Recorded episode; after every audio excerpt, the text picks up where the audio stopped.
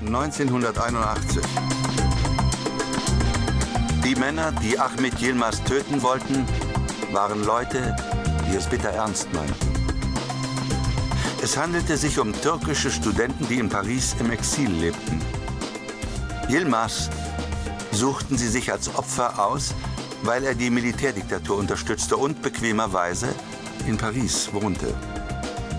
Sein Haus und sein Büro wurden gut bewacht und seine Mercedes-Limousine war gepanzert. Doch nach einigen Wochen eher flüchtigen Observierens waren sie im Bilde. Dreimal wöchentlich pflegte Yilmaz des Abends sein Haus zu verlassen, um in dem Renault-Kombi, den seine Bediensteten zum Einkaufen benutzten, zu einer Nebenstraße im 15. Distrikt zu fahren und dort eine schöne junge Türkin zu besuchen, die ihn liebte. Die Studenten beschlossen, im Renault eine Bombe unterzubringen. Woher sie den Sprengstoff bekommen konnten, wussten sie von Pepe Gozzi, einem der vielen Söhne des korsischen Paten Meme Gozzi. Pepe war Waffenhändler. Er hatte den türkischen Studenten auch bei ihren beiden ersten Attentaten geholfen. Allerdings hatte der Autobombenplan einen Haken. Zwar fuhr Yilmaz für gewöhnlich allein wieder nach Hause, aber es gab Ausnahmen. Mitunter ließ sie sich das Auto für ein oder zwei Tage und Yilmaz fuhr mit einem Taxi nach Hause. Die Studenten waren wie alle Terroristen Romantiker und scheuten sich, den Tod einer schönen Frau in Kauf zu nehmen, deren einziges Verbrechen darin bestand, einen Mann zu lieben, der ihrer nicht würdig war. Sie diskutierten dieses Problem auf demokratische Weise.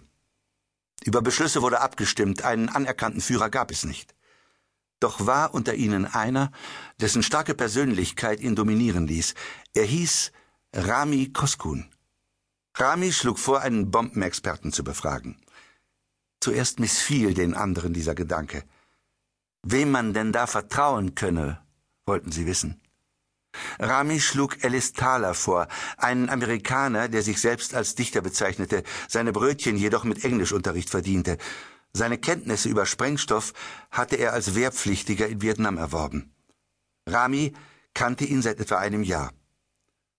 Sie hatten beide für ein kurzlebiges Revolutionsblatt namens Chaos gearbeitet und außerdem eine Dichterlesung veranstaltet, um Geld für die palästinensische Befreiungsorganisation zu sammeln.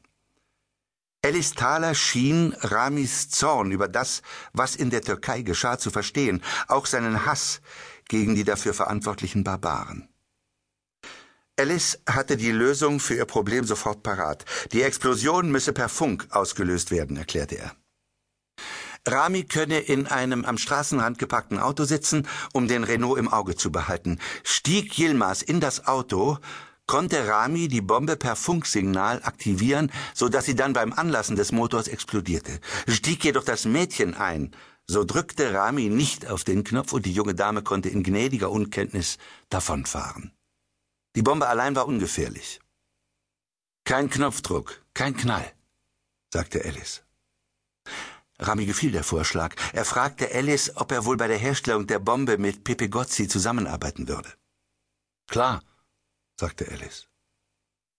Dann gab's da noch einen Haken. Ich habe einen Freund, sagte Rami, der euch beide kennenlernen möchte, dich und Pepe, um die Wahrheit zu sagen. Das muss sogar sein. Oder die ganze Sache fällt ins Wasser, denn es ist dieser Freund, der uns das Geld gibt für Sprengstoff und Autos und Bestechungen und Pistolen, einfach für alles. Warum will er uns kennenlernen, wollten Alice und Pepe wissen.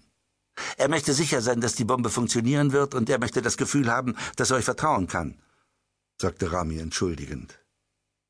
Alice und Pepe waren einverstanden, und Rami vereinbarte mit beiden eine Zusammenkunft für den folgenden Sonntag.